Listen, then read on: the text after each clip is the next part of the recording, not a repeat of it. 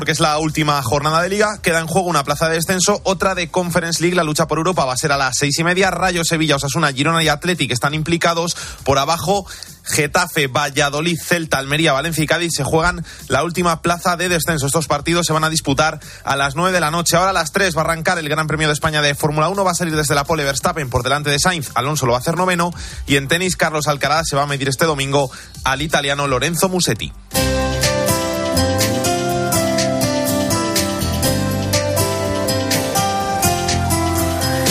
Y hoy en el espejo, Álvaro Real, ¿qué tal? Muy buenas tardes. Buenas tardes, Iván. A ver, la historia, explícamela porque así no la entiendo, pero seguro que me la vas a contar muy bien. Vladimir Putin y un icono de la Santísima Trinidad. Sí, mira, hace poco conocíamos la noticia y era que Vladimir Putin devolvía el icono de la Trinidad de Rublev a la Iglesia Ortodoxa. Hoy quiero hablar de él. ¿Por qué es tan importante este icono?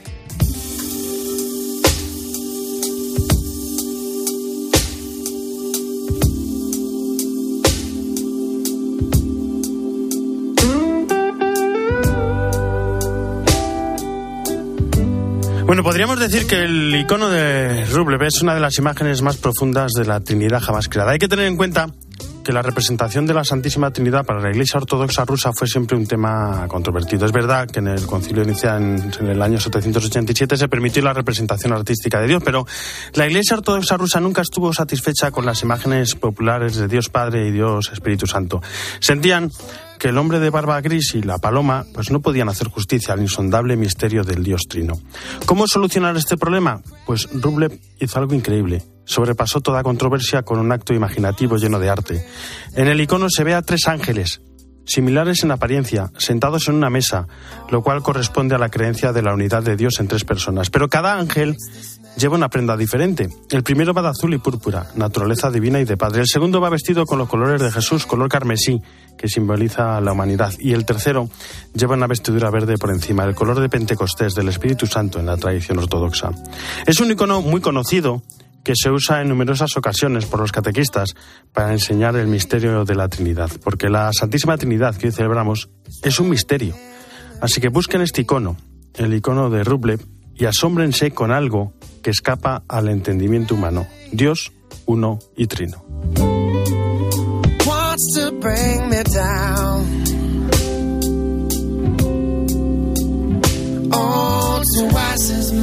Jesús, aquí están, ¿cómo estás? Buenas tardes. ¿Qué tal, me, gusta tardes. el icono porque es difícil entender la, la Santísima Trinidad, pero es fácil contemplarla. Pues tan, tan difícil entenderla y tan fácil contemplarla como tú bien dices. Fíjate, la Santísima Trinidad que, claro, desde el principio, pues desde toda la eternidad, Dios Padre, Hijo y Espíritu Santo, tres personas distintas y un solo Dios verdadero. En los primitivos tiempos de la Iglesia, pues hubo, después de la persecución del- de hasta el 313, pues a partir de ahí surgieron herejías.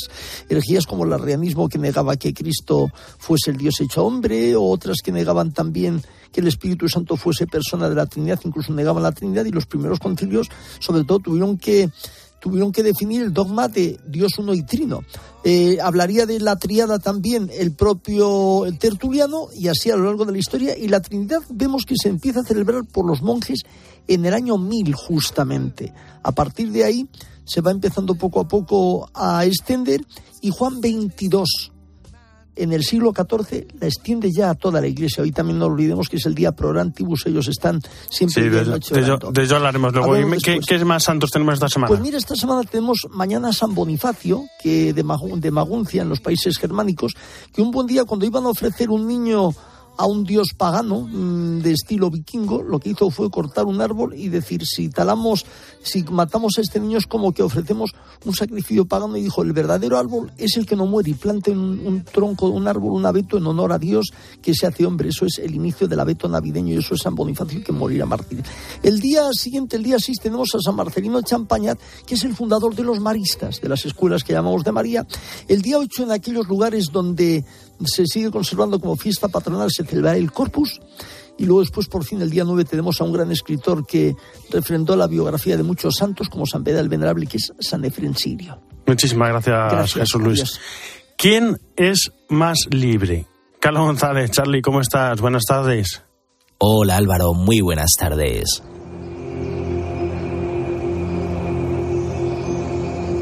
Eh, La sociedad también experimenta muchísimo vacío existencial, ¿no? Un gran vacío, una náusea existencial. Todas estas búsquedas de la felicidad, de la verdadera libertad, al no ser auténticos, no lo llenan. Vivimos en una sociedad tan súper acelerada que no nos da tiempo a parar. ¿Cómo suena la voz de Dios en el silencio?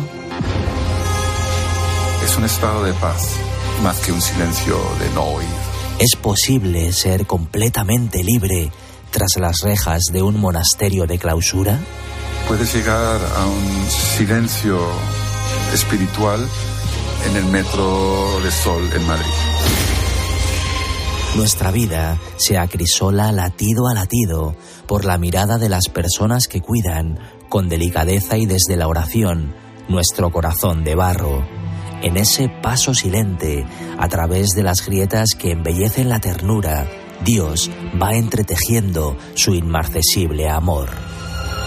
Quita el amor y esto se convierte en un infierno.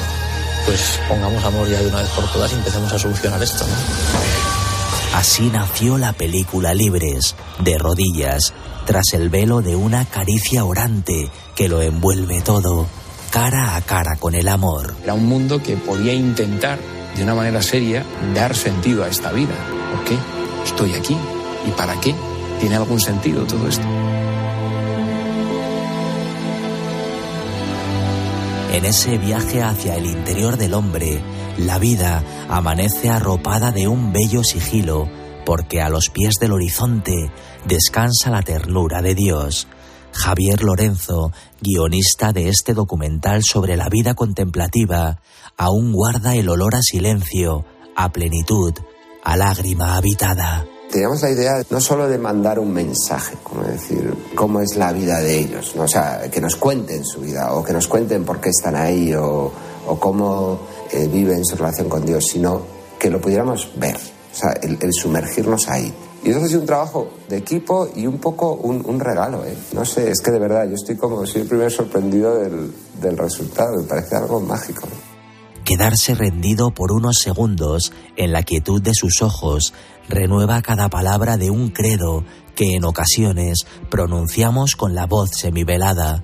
O sea, te golpea, ¿no? Te cuestiona. Ellos, que esto es maravilloso, han abierto su corazón y de alguna manera hacen que se abra el tuyo. Y de repente estás ahí desarmado, ¿no? Como que afloran cosas que tenías ahí dentro. Fíjate, me ha hecho tener nostalgia del silencio, del, del silencio con Dios, o sea, de una relación de verdad íntima con el Señor. Decir, "Jo, yo quiero eso, ¿no? Jesús de Nazaret es el testigo y su amor, cincelado a fuego lento mediante la pobreza, la obediencia y la vida de desierto, es la ofrenda. Yo creo que pocas cosas en la vida nos dejan en silencio. Es ese silencio que, que es el que ves en la película, que es el que viven ellos, para saborear.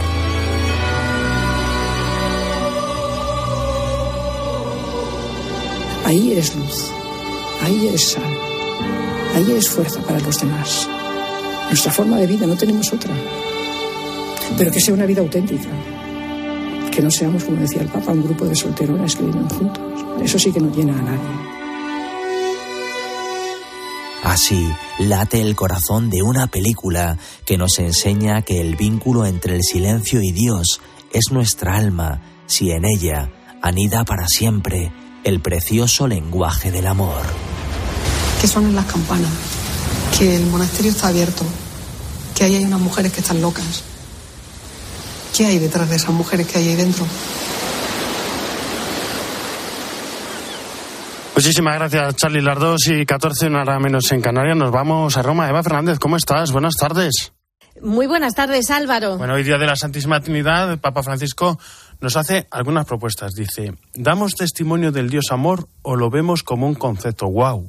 Sí, la verdad es que estas son, estas son esos pequeños dardos bomba que suelta el Papa de vez en cuando para hacernos pensar, ¿no? Y hoy es cierto, con esta pregunta eh, el Papa mmm, nos animaba a tratar a, a, la Trinidad, a ese Dios amor que, que no puede convertirse eh, en un simple concepto, en algo que ya hemos escuchado, pero que ya no nos mueve, que ya no, ya no nos provoca eh, un pellizco en el estómago, que no nos hace mejores, que no nos provoca vida, ¿no?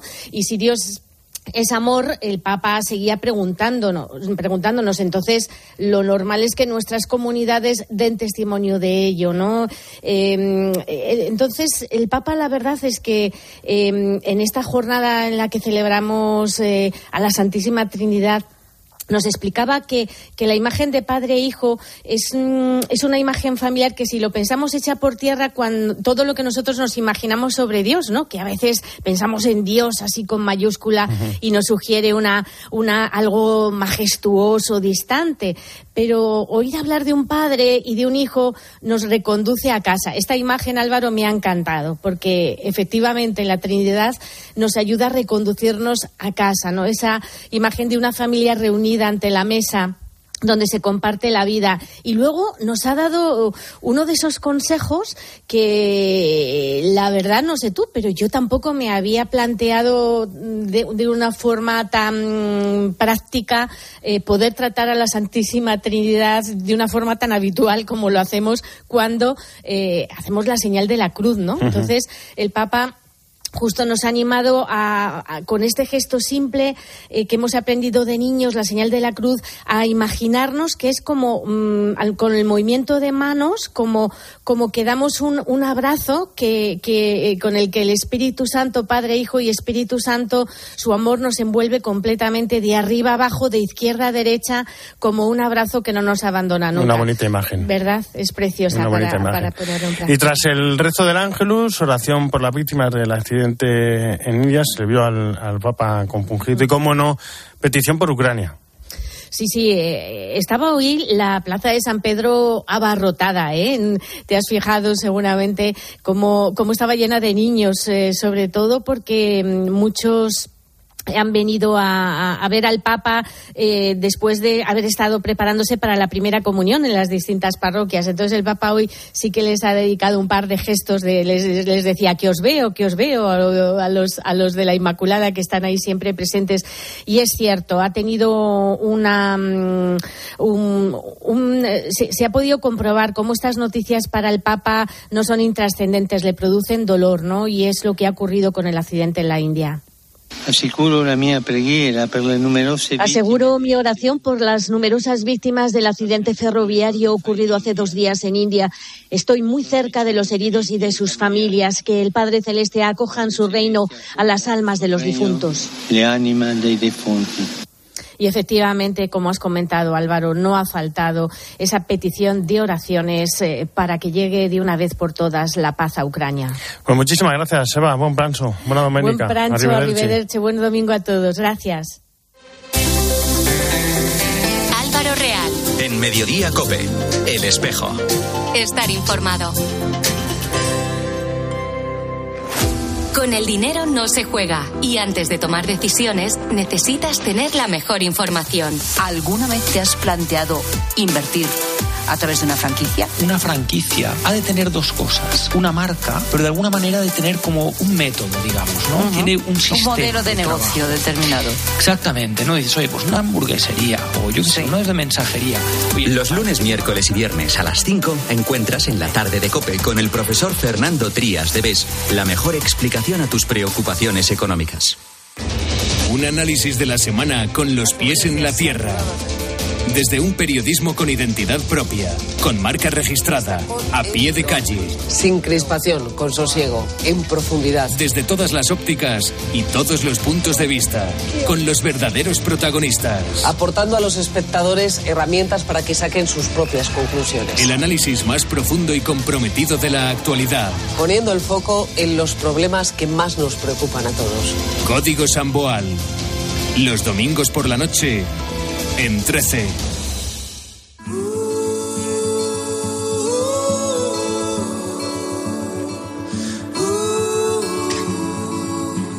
En Mediodía Cope, El Espejo. Estar informado. Sometimes I'm under starry sky, but I'm feeling more like con el lema General Esperanza de se celebra hoy, solemnidad de la Santísima Trinidad, la jornada Prorantibus dedicada a la vida contemplativa. Hablamos con el padre Juan José Domingo, abad de la Abadía Cisterciense de San Isidro de Dueñas. Juan José, ¿cómo está? Buenas tardes. Muy bien, buenas tardes. Bueno, uno escucha las noticias, ve los informativos, lee los periódicos y a veces a uno le da las ganas de bajarse del mundo. Y le hemos llamado mm, precisamente para que desde la abadía nos den esperanza. Este mundo merece la pena, ¿verdad? Sí, este mundo merece la pena porque es obra de Dios, ¿eh? con sus luces y sus sombras y sus retos, pero es obra de Dios. Mm, y a veces... Eh, el lema nos hace reflexionar a todos, ¿eh? no solo a ustedes, sino también a los monjes y las monjas. ¿Y cómo, ¿Y cómo lo ven? ¿Y cómo lo ven ustedes desde allí? Pues mire, el generar esperanza parece que nos está dando una clave para decir ante la Iglesia qué son los monjes y las monjas y cuál es el sentido de nuestra vida, ¿no? Porque la esperanza, y todos sabemos que son las, una de las tres virtudes teologales, que nosotros no podemos fabricarla, porque la esperanza es un don de Dios, pero, y que es mucho más que el optimismo, ¿verdad? Pero mm, esta esperanza es, el generar la esperanza es dar testimonio en medio de la iglesia, la vida contemplativa, de que Dios nos ama y que tenemos todos un lugar en el corazón de Dios desde donde puede transformarse todo y cambiar todas las oscuridades y todas las dificultades en luz y en oportunidad de vida. Nos hablaba de la esperanza, de, de esa virtud que, que, solo nos puede venir eh, de arriba, pero también hay una bueno, virtud, una categoría, la paciencia, que, que, deberíamos tener todos y que yo creo que el mundo de hoy estamos perdiendo, ¿no? Y ustedes también nos dan ese testimonio, ¿no? Con la oración, con la contemplación, con la espera paciente de, la llegada del Señor. Pero, pero quería preguntarle, ¿esa capacidad se nace con ella o la paciencia también se cultiva? Yo creo que toda virtud eh, se cultiva. Eh toda virtud eh, requiere de una dedicación y requiere por nuestra parte, sobre todo, de dejar hacer a Dios en nuestra vida.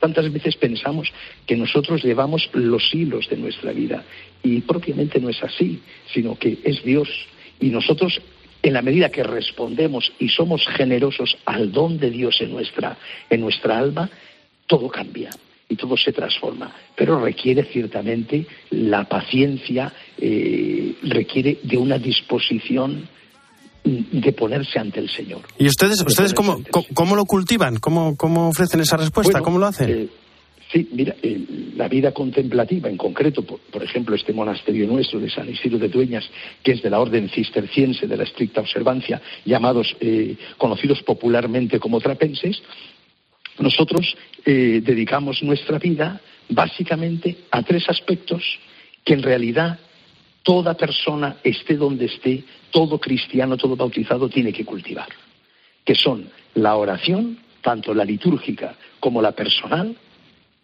la lección divina, es decir, la lectura de la palabra de Dios meditada y una lectura gratuita, en la que no se espera otra cosa sino que, la palabra del Señor penetre en nuestros corazones y nos transforme, y el trabajo, eh, un trabajo de cada día vivido eh, con un sentido no solo material y económico, sino también espiritual y de aportación al mundo. Y eso pues en un clima de silencio, de soledad, eh, de una vida fraterna, pero en el silencio y en la soledad, porque por eso somos monjes, viviendo una vida que en muchos aspectos, eh, yo diría que básicamente es vivir los elementos esenciales de la vida cristiana, pero un poco a dedicación completa, poniéndonos en el centro de nuestra jornada. Y, con esta dedicación completa, a ustedes se le ve siempre con paz, con tranquilidad, con serenidad. Alguna vez me pregunto, pero bueno, eh, ¿no tienen nunca un mal día? Yo creo que sí. Yo creo que en el monasterio también hay algún mal día incluso días seguidos malos, que puede ser de crisis interior, de un momento de oscuridad, también puede ser una dificultad eh, en, el desenvolvimiento de la vida cotidiana. Y entonces, todo eso, lo primero es permanecer, el sentido de fidelidad y el sentido de que el Señor es quien nos sostiene y quien nos da vida. Y claro, a veces no es fácil. Eh, usted comprenderá que un monasterio, por su estructura y la vida eh, monástica, por su estructura, sea de la, de la orden que sea, ¿eh? yo hablo de la mía porque es la que más conozco, que es del tronco benedictino cistercienses, realmente exige por parte de la persona una gran docilidad y una gran entrega, empezando por el horario. Nosotros tenemos un horario eh, muy distinto del, de la sociedad normalmente. Nosotros eh, levantamos a las 4 de la mañana en este monasterio, tenemos las vigilias y el último oficio son los siete oficios del día, en el coro cantados, es eh, las completas. Y, termina, y a las nueve vamos a la cama. Entonces, el mismo ritmo, ahora pienso en los candidatos cuando vienen, que gracias a Dios nunca faltan, pues tienen muchas cosas que adaptar. Luego el silencio y la soledad, pues en un mundo en el que Internet parece llenarlo todo y que la comunicación de móvil y tal, eso es pues, lo primero que se restringe aquí es eso. Pero, pero, es que no se pero ustedes, pero, ustedes son conscientes de, lo que ocurre en el mundo. Es decir, la vida contemplativa no, no, es evadirse del mundo. No, no, no, no. Nosotros tenemos las noticias, por ejemplo, nosotros en la práctica en este monasterio es que durante la comida de mediodía, como no se habla en las comidas, ni en, la, en el refectorio, o sea, en el comedor no se habla, tenemos siempre lectura. Y, por la, y en la comida de mediodía siempre nos dan un extracto de prensa de los puntos más importantes de lo que ha ocurrido. Hombre, podían ponerse, podían ponerse el espejo y escucharnos. Eh, sí, bueno, pero eh, eso ya también podría ser, también podría ser. Pero bueno, nosotros tendemos a, seguir la tradición del lector que lee desde el púlpito del refectorio. Pero bueno, alguna vez se podría hacer. Desde luego que es una cosa muy buena el espejo y por tanto lo podemos recibir. Pues Juan José Domingo Abad de San Isidro de Doña, muchísimas gracias por estar con nosotros y nada, eh, feliz jornada pro Antibus. Pues nada, ustedes pueden venir por aquí cuando quieran. El monasterio siempre está abierto para todos y luego tenemos la hospedería donde se pueden alojar y compartir la vida monástica durante unos días. En fin, pues el monasterio es la casa de todos. Apuntado queda. Ahora, de momento, nos vamos a Hispanoamérica.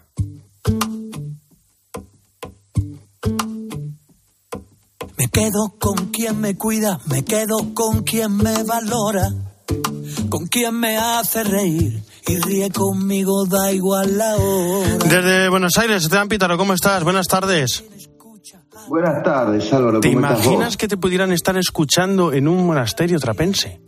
En la hora de la comida. Qué irreverencia la tuya, ¿eh? Proponiendo un cambio a un abad trapense. Sí, sí. Pero bueno, eh, que jornada para rezar eh, y también para reflexionar sobre la importancia de que recemos una, una oración muy concreta y te pongo un ejemplo que nos invita a hacerlo. Hace algunas semanas hablábamos de las hermanas trapenses también del monasterio de San Pedro de Lóvago en Nicaragua, que tuvieron que dejar Nicaragua, ahora están en Panamá, te quería poner al tanto de ellas, están buscando fondos para fundar un nuevo monasterio, el nuevo monasterio Santa María de la Paz, en Panamá, ya no como las hermanas trapenses de Nicaragua, sino ya las hermanas trapenses de Panamá, por lo que es, por supuesto, la persecución del régimen de Daniel Ortega, que les quita la paz que necesitan, por supuesto, para la oración. Así que recemos por ella, no nos asustemos, porque en estos cinco siglos de evangelio en América Latina hubo muchos casos en los que los monasterios han tenido la, la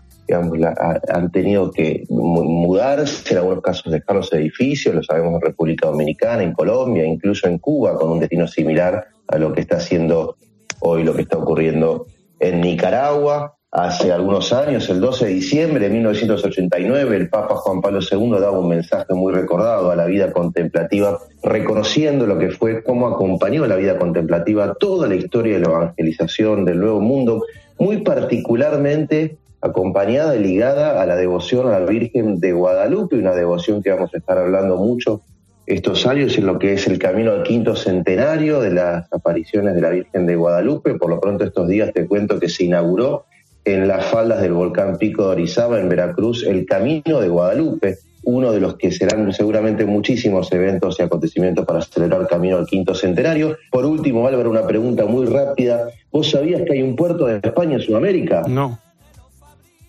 En, en, Trinidad, Tobago, tierra fundada, por supuesto, por Cristóbal Colón, que él quiso que se llame la tierra de la Santísima Trinidad. Tengamos presente hoy a nuestros hermanos de Trinidad, Tobago, pueblo del norte de Sudamérica, Álvaro. Siempre aprendemos algo nuevo. Esteban Pítaro, un fuerte abrazo. Hasta la semana que viene. Chao, chao. En la producción Jesús Luis Sacristán, en el control técnico Natalia Escobar y en control central Fernando Rodríguez. Ya saben que el espejo no termina, sino que gira y ahora nuestro reflejo se abre hacia mediodía cope con toda la información nacional e internacional que nos trae Iván Alonso. Iván, buenas tardes de nuevo. ¿Qué tal? Muy buenas tardes de nuevo, La semana pasada por estas fechas pensé que se acababa el tema de las elecciones. Fíjate, ¿eh? y una semana después estamos hablando de un adelanto electoral que me la has puesto a huevo, ha dejado en el cajón 60 leyes que no van a salir adelante.